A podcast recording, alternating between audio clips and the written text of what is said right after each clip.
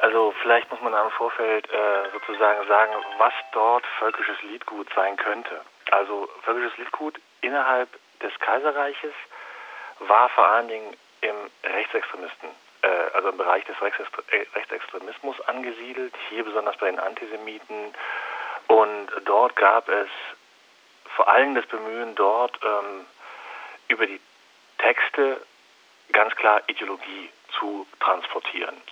Weniger ging es hier um Artwork, um die Verwendung von Komponenten wie äh, bildliche Darstellung oder um Auftritte. Es ging ja meistens darum, dass gemeinsam gesungen wurde bei Veranstaltungen wie mit Vereinen oder Parteien. Ähm, diese Elemente gibt es heute natürlich nur noch sehr bedingt. Das heißt, so ein Konzert innerhalb der Neofolk-Szene hat natürlich auch einen ähm, ja, zusammenschweißenden Charakter wie jedes Konzert, wie jede Musikkomponente hat. Fakt ist aber, dass natürlich klar ideologisierte, klar ideologische äh, Komponenten in der heutigen Neofolk-Szene so nicht mehr rezipiert werden. Also es gibt keine geschlossene Weltanschauung in dem Sinne, wo sich sozusagen ein Interpret der Neofolk-Szene durch eine, ein Album, durch ein Konzert hangelt und letztlich Agiprop macht. Das ist nicht der Fall, das ist ganz wichtig. Was bedient wird jedoch ist, äh, oder was, also was sozusagen teilweise entlehnt wird aus dieser Zeit beziehungsweise aus diesen Komponenten ist, ähm, äh, sind Aspekte wie vor allem Verwendung oder Bezugnahme auf einen Kulturkreis, der halt in irgendeiner Form ein deutscher Kulturkreis, ein nordischer, ein nordisch-europäischer, ein westeuropäischer Kulturkreis sein soll.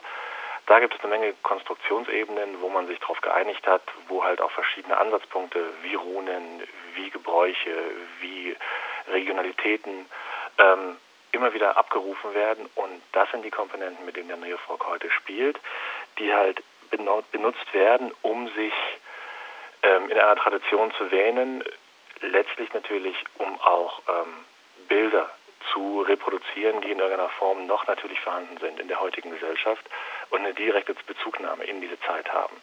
Sie sollen aber nicht, das muss man ganz klar sagen, in irgendeiner Form ein gesamtes Weltbild kontextualisieren. Das ist so selten bis gar nicht anzutreffen. Natürlich gibt es Einzelne, die das verstärkt machen, aber es sind in allererster Linie Fragmente, die ästhetisch vor allen Dingen äh, dominieren und dann halt textlich auch mitunter äh, verwendet werden.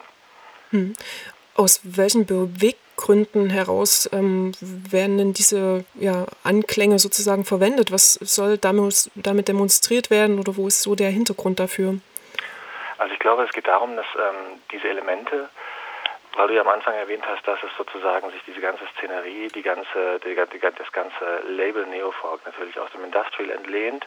Der Industrial hatte sich häufig am rechtsradikalen, an, an, den rechtsradikalen Symbolen und dergleichen bedient, allerdings auch an linksradikalen, an gesellschaftlichen Zuständen der Moderne seiner Zeit, 70er, äh, 80er. Was dort auftrat, wurde ja in irgendeiner Form rezipiert, radikalisiert, vor die Augen des Betrachters und des Hörers gezogen, damit dieser äh, registriert, in welcher Gesellschaft er eigentlich lebt. Und um letztlich natürlich einen Denkanstoß zu geben, damit ähm, man ganz klar sagen muss, gut benutzt euren Kopf, denkt nach, nehmt nicht alles so hin. Ähm, sehr wirksam, natürlich auch sehr PR-trächtig, auch sehr funktionabel war in diesem Hintergrund immer das Verwenden von rechtsradikalen ähm, Ästhetiken. Also sei es ein simples Hakenkreuz oder sei es einfach äh, ein Seitenscheitel oder die, die ganze äh, Ästhetik auch der 20er Jahre, die damit reinfließt. Die ist dann teilweise ähm, regelrecht absorbiert worden, mit Sicherheit ähm, einfach mitunter häufig, um eine Art Provokation, Aufmerksamkeit äh, zu erzeugen oder um eine ähm, grundsätzliche Oppositionshaltung in einer Gesellschaft äh, zu, zu, illustrieren, wo eben die Verwendung dieser Symbole, eben diese Verwendung äh, solcher ästhetischen Mittel grundsätzlich tabuisiert würde bzw. abgelehnt würde, zumindest vom Establishment. Mhm. Das provozierte sozusagen, also es, äh, es illustrierte eine grundsätzliche Oppositionshaltung äh, gegenüber einer Gesellschaft, die halt gewisse Fragen nicht mehr stellte und die halt die Protagonisten stellen wollten. Dafür bot sich an, ähm, diese Mittel, diese Wege zu beschreiten und äh, das hat man auch sehr erfolgreich zum Teil getan. Hm. Gibt es grundsätzlich denn so einen ja, musikalischen Anspruch, den Neofolk-Bands ja, ähm, haben? Hast du das beobachten können? Äh, ja, würde ich schon sagen. Also es gibt natürlich den musikalischen Anspruch, den sie letztlich alle haben, dass ihre Musik einigermaßen äh, auf Platte und live zu verkaufen ist. Letztlich, ich kenne keine Neofolk-Band, die äh, musikalisch unter aller Sau ist, total Grotte ist sozusagen, also die musikalisch nicht viel herbringt, weil es geht natürlich letztlich auch um eine musikalische Ästhetik, die fernab jeder verkopften Intellektualisierung von Texte oder der reinen Propaganda, wenn es, wenn diese der, die, der Inhalt, der eigentliche, der mal gegeben war, zu einer elitären Geste verkommt, selbst dann muss die Musik stimmen, weil halt natürlich letztlich auch immer noch für den Zuhörer hier eine Atmosphäre transportiert werden soll, die nicht immer nur ähm, in dem Moment zu erscheinen hat, wenn es äh, darum geht, dass man sich über die Gesellschaft und äh, die Probleme, mit denen man sich wähnt, äh, zu beschäftigen hat. Es hat auch ganz klar natürlich, deswegen auch der Aspekt Folk, äh, eine musikalische Komponente, die auch natürlich rekurriert auf einen gewissen Traditionalismus. Folkmusik per se gilt ja als traditionell, als konservativ, was auch sozusagen konservativ ist immer versus moderne. Das heißt, auch hier äh, macht sich ein Gedanke des Widerstandes äh, sozusagen stark. Das muss nicht für alle gelten. Manche zelebrieren das auch ähm, ohne das. Aber grundsätzlich ist der ästhetische Aspekt, deswegen ja auch die Vielfalt innerhalb des Neofolks, also es gibt ja sehr viele ähm, verschiedenste Formen, sehr wichtig. Also eine, eine, Band, die sozusagen ihre Instrumente nur äh, unvollständig beherrscht, wird sich nicht an diesem Markt, der doch sehr klein ist, äh, nicht halten können. Also der ästhetische Aspekt auch hier, der musikalische, ist sehr wichtig. Ja, du hast die Komplexität der Szene ähm, schon so ein bisschen angerissen, geschildert. Ähm, und ich habe es eingangs auch schon gesagt, es gibt äh, vehemente Kritiker und es gibt aber eben auch die begeisterten Fans. Äh, wie würdest du aus deiner Perspektive denn die Neo-Folk-Szene beschreiben? Also wie lässt sie sich überhaupt ähm, differenzieren?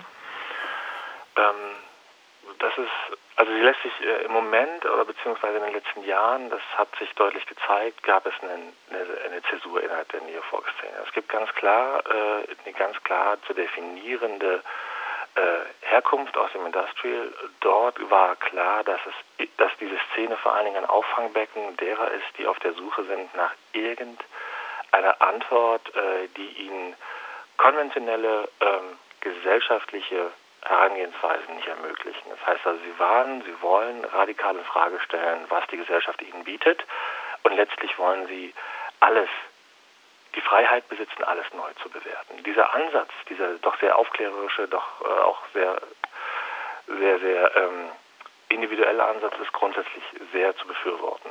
Einfach weil er alles letztlich in Frage stellt und ähm, davon ausgehen muss, dass jede ähm, Voraussetzung, die er vorfindet, erstmal so per se nicht annimmt, sondern in Zweifel zieht und sich die Freiheit nimmt, sie neu zu bewerten. Äh, das ist ein wichtiger Impuls dieser Musik gewesen und dieser Szene, nämlich im Zweifel alles radikal in Frage zu stellen. Das wurde zum Teil mit Mitteln gemacht, die halt extrem provoziert haben, die auch dazu geführt haben, dass die Protagonisten der Szene teilweise in Szenarien abgerutscht sind, ähm, links wie rechts, äh, die sie auf auf dieser Suche, das sind ja auch alles Biografien, die damit verbunden sind, und auf dieser Entwicklung einer eigenen Sprache, nämlich in der Musik, in der Kunstrichtung, ähm, dazu geführt haben, dass sie auch manchmal abseitig waren. Aber letztlich ging's, haben sie auch alle Entwicklungen gemacht. Keiner von diesen äh, Gruppierungen, keiner von diesen äh, äh, Künstlern war letztlich statisch in dem, was er produziert hat. Ähm, deswegen war das auch immer sehr offen. Deswegen hatte auch keiner Lust letztlich Standpunkte, die Musik zu erklären, weil es war für sie selber eine Suche nach nach, nach Beantworten, äh, die ihnen die Gesellschaft per se nicht geben konnte. Und deswegen dieses, dieses ostentative äh, Deklamieren von Freiheit, ich bestimme darüber selbst, wie ich über Dinge zu denken habe, was natürlich auch immer eine Gefahr mit sich bringt. Und das kann nur jemand bestehen, der letztlich das auch Ganze wirklich durchdenkt, der sich dem stellt und auch sich selbst immer wieder in Frage stellt. Mhm. Und dann gab es einen Schnitt, eine Zäsur, wo die Szenerie zum Teil ähm, sich nur noch in der Geste gefallen hat. Und hier geht es dann ganz klar auch darum, dass natürlich Künstler von irgendwas leben müssen, dass eine Kommerzialisierung eintrat und dass eine äh, sehr hohe Plattitüde innerhalb dessen. Also man gefiel sich in der Rolle des, äh, des Widerständlers zum Teil. Vor allem es traf auch viele junge Bands zu, die das nicht mehr sozusagen aus dem, mit dem Hintergrund, mit dieser Verlinkung des Industrials verbunden haben, sondern einfach nur noch äh, intoniert haben äh, und hier vor allen Dingen Gesellschaftsbilder angesprochen haben, die in keinster Weise ähm, in der heutigen Zeit in irgendeiner Form für uns interessant sein sollten, beziehungsweise sein können, die auf Regionalismus plädiert haben, wo das einfach in der heutigen Zeit nicht zwingend notwendig oder beziehungsweise nicht mehr akzeptabel ist. Hm. Jetzt ist bei mir der Eindruck entstanden, dass die Neofolk-Szene zumindest im Vergleich zu vielen anderen Musikrichtungen, wenn wir zum Beispiel den Punk mal angucken, der wurde ja zum Beispiel schon relativ früh auch wissenschaftlich begleitet. Die Neofolk-Szene scheint äh, diese Reflexionsebene so noch gar nicht, noch nicht oder ähm, eher nur sehr wenig erreicht zu haben. Also so eine wissenschaftliche Begleitung auch von dem, was eigentlich da vor sich geht. Ähm, wie ist denn auch aus deiner Sicht als Wissenschaftler eine differenzierte Reflexion ähm, des Ganzen möglich? Ähm, die ist die ist möglich, ja. Ähm, sie ist auch meines Erachtens sehr wichtig und sehr notwendig, weil der Punk als Antwort auf die Gesellschaftssysteme in den 70ern, bereits in den 60ern äh, natürlich einen Aufschrei in der Gesellschaft provoziert hatten und der Punk als Phänomen, auch als massenkulturelles Phänomen mit seiner rasend Kommerzialisierung natürlich ähm, auch soziologische Aspekte der Untersuchung schnell möglich machte. Es war eine Revoltebewegung, die extrem schnell kanalisiert wurde in eigentlich die Revolte niederschlagende Kommerzialisierung. Ähm, und sie war sichtbar. Sie war auf der Straße sichtbar. Sie war durch eine durch Abverkäufe in äh, sozusagen Lizenzmodellen über Verlage, Labels extrem schnell halt auch mit Zahlen zu quantifizieren. Die Szene war deutlich äh, sie explodierte, sie war deutlich abzugrenzen, sie ähm, definierte sich selber und ähm, das finden wir im Neofolk in dieser Form nicht, gerade weil es hier halt nicht um dieses um diese doch ähm, sehr, äh, ich will nicht sagen einseitige, aber doch sehr klar definierte Form von Widerstand gibt und klar definierte Form von Ästhetik. Der Punk hatte bis zu einem gewissen Grad immer ähnliche Formen von Ästhetik. Man hat voneinander gelebt, die Musik hatte ähnliche Bezüge. Sie war schneller greifbar, schneller definierbar. Der Neofolk zerfließt hier und macht Andockstellen von jeder Seite aus möglich. Deswegen finden wir im Neofolk ähm, gute, wirklich gute Künstler, die sowohl in der bildenden Kunst als auch mit ihrer Musikalität sehr, sehr interessante Projekte haben, bis wirklich einen hohen Grad von Dilettantismus, extreme Intellektuelle und extreme Einfachheit sozusagen in, in den Köpfen der äh, Künstler.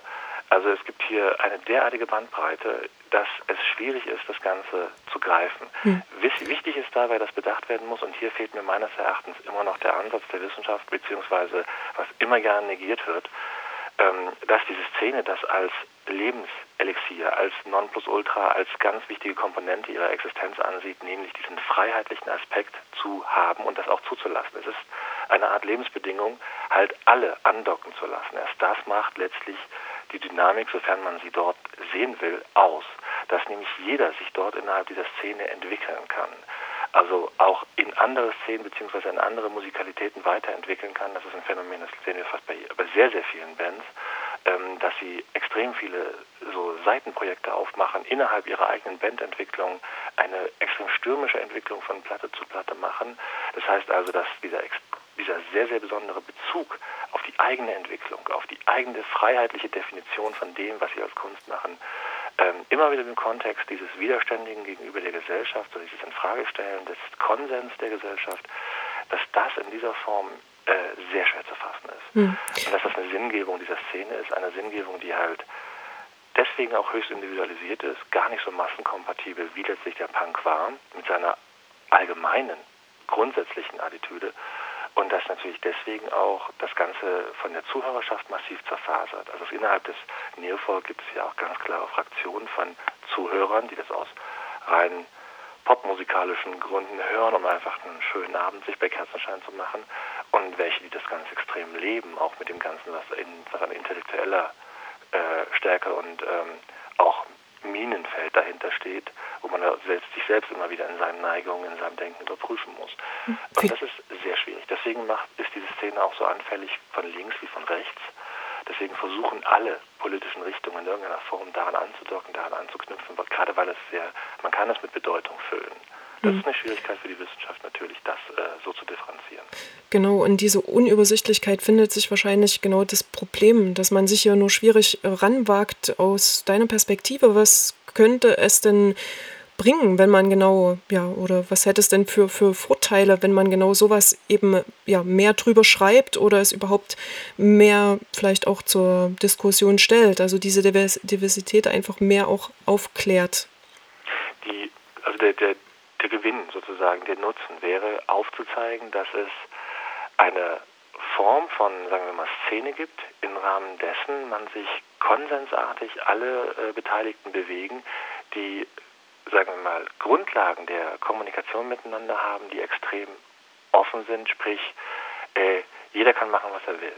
Das ist ein humanistisch-ethischer also Grundsatz, der bemerkenswert ist für eine Szene, die ja sozusagen eigentlich alles totalitär in Frage stellt und letztlich aber als Basis ihrer Existenz ähm, so einen Tu, was du willst Gedanken dahinter stehen hat, der in unserer Gesellschaft, man muss es ganz klar sagen, ähm, sehr schwer umsetzbar ist. Man Individualismus in dieser Form, ein radikales Infragestellen aller äh, Aspekte des gesellschaftlichen Lebens, in dem wir uns befinden, alle Aspekte der Moderne letztlich, ähm, der ist schwierig. Der ist auch äh, insofern eigentlich nicht konsensfähig zu der Gesellschaft. Er führt dazu, dass man sich schnell selbst in einen Ausweg, äh, in, so eine, in so einen Abseits schiebt, indem man einfach viel zu viele Konflikte eingeht, indem man viel zu oft ähm, äh, sich den, den schwersten Weg aussucht, mit den Problemen, in denen wir sozusagen täglich uns befinden, in denen diese Gesellschaft sich täglich befindet, umzugehen. Und ich finde, daran liegt eine große Qualität. Ich will nicht sagen, dass alles im Neofolk interessant ist, gut ist, durchdacht ist. Ganz im Gegenteil. Es gibt dort viel Abseitiges.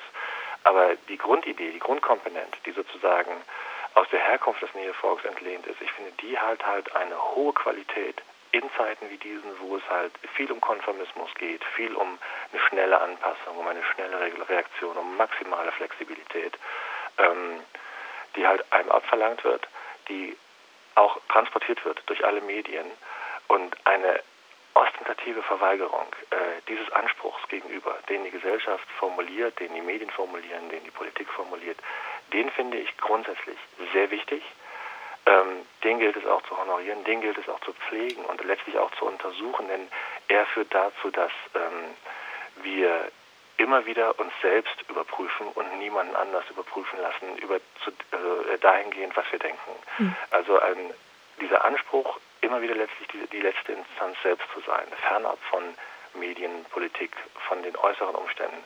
Das ist eine wichtige Qualität meines Erachtens in einer Zeit, ja. wo wir uns eigentlich faktisch diesen ganzen äußeren Einflüssen nur selten entziehen können und zu schnell sagen, ja, bin ich auch der Meinung oder das finde ich auch. Soweit, ähm, soweit ich weiß, äh, Gregor, ähm, hatte die Folk, Neo-Folk-Szene besonders in den 90er Jahren so ihre Blütezeit. Wie sieht es denn mit der momentanen Lebendigkeit vom Neo-Folk eigentlich aus? Ähm, die momentane Lebendigkeit, also nach dieser Blütezeit, die auch so sehr ähm, natürlich auch kommerzielle Züge trag, äh, trug und wo halt eine hohe Wahrnehmung der Szene durch auch die Medien stattfand, äh, vielseitige Vereinnahmungsversuche, viele Abgrenzungsversuche auch innerhalb der äh, Gothic-Szene, der Darkwave-Szene, als sozusagen das ganze Thema sehr virulent war, war das eine sehr vitale Szene. Das heißt, ähm, äh, sie haben, dort gab es praktisch explosionsartig neue Bands, die alle auf einem sehr, sehr interessanten Niveau sich bewegt haben. Das hat sich deutlich beruhigt. Jetzt ähm, äh, die Auflagenzahlen von damals sind heute, glaube ich, ähm, ich bin mir nicht sicher, wie groß diese Szene im, im, Moment aktuell ist. Die Auflagenzahlen von damals waren schon sehr moderat. Also man, ich weiß nicht, ob man wirklich dauerhaft davon leben konnte. Es konnten mit Sicherheit einzelne Bands, ähm, viele sicher nicht. Aber ähm, Jetzt im Moment ist ein Zustand eingetreten, wo die, Szene, wo die Szene so ein bisschen um sich selbst zirkuliert. Also es gab diese, diese, Grenz, diese Grenzkämpfe innerhalb der äh, Gothic-Szene, es gab die Auseinandersetzung mit der Publizistik, links wie rechts. Ähm, jetzt hat man gemerkt, okay, es ziehen nur noch bestimmte Komponenten. Das heißt also auch ästhetisch kommt man an seine Grenzen, inhaltlich kommt diese Szene an, seine, an ihre Grenzen. Wichtig ist aber, dass innerhalb der Szene dennoch eine jetzt daraufhin, nach dem Motto, jetzt äh, genug getrommelt, um Aufmerksamkeit zu kriegen, jetzt entsteht eine, sagen wir mal, ähm, musikalisch-ästhetische Qualität, von der ich sagen würde, das ist ein sehr interessanter neuer Schritt.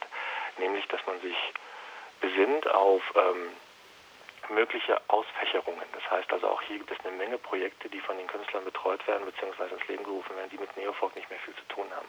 Das heißt, sie kommen raus aus diesem Strudel der permanenten Erklärung oder der Nichterklärung oder der ähm, ich bin hier und ich provoziere euch, sondern sie können sich tatsächlich im Moment sehr auf das konzentrieren, was sie eigentlich äh, machen wollen, nämlich eine Artikulation ihrer Gedanken, eine Artikulation ihres mhm. letztlich ihre, ihre, ihre, ihre Emotionen und dem, was sie sozusagen ähm, selber als Künstler verfolgen. Und ich finde, diese Konzentration tut der Szene gerade sehr gut. Das heißt nicht, dass sie gerade sonderlich sehr viel mehr verkauft als, glaube ich, vor zehn Jahren. Und die mediale Aufmerksamkeit ist deutlich gesunken. Aber ähm, es führt auch dazu, dass die, die es ernst gemeint haben, durchaus ähm, jetzt die Ruhe haben, um sich als Künstler weiter zu, äh, zu definieren und äh, weiterzuentwickeln. Und das nicht permanent vor dem Druck äh, medialer Begutachtung oder szeneinterner Auseinandersetzung mit äh, Positionskämpfen und Grenzzügen halt. Was, was sind deine aktuellen ähm, Favoriten vielleicht äh, zum Schluss?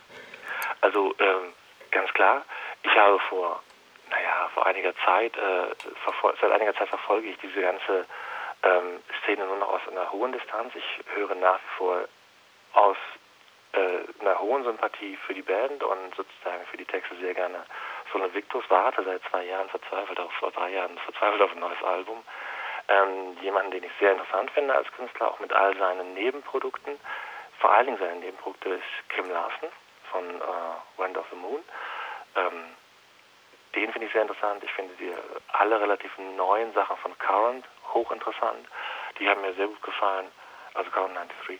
Mhm. Und ähm, sehr viele neuere Projekte kenne ich eigentlich nur über die Verlinkung eben mit diesen älteren Projekten. Ich verfolge das nicht so proaktiv, dass ich jetzt sage, ich kenne jede dieser neuen Veröffentlichungen.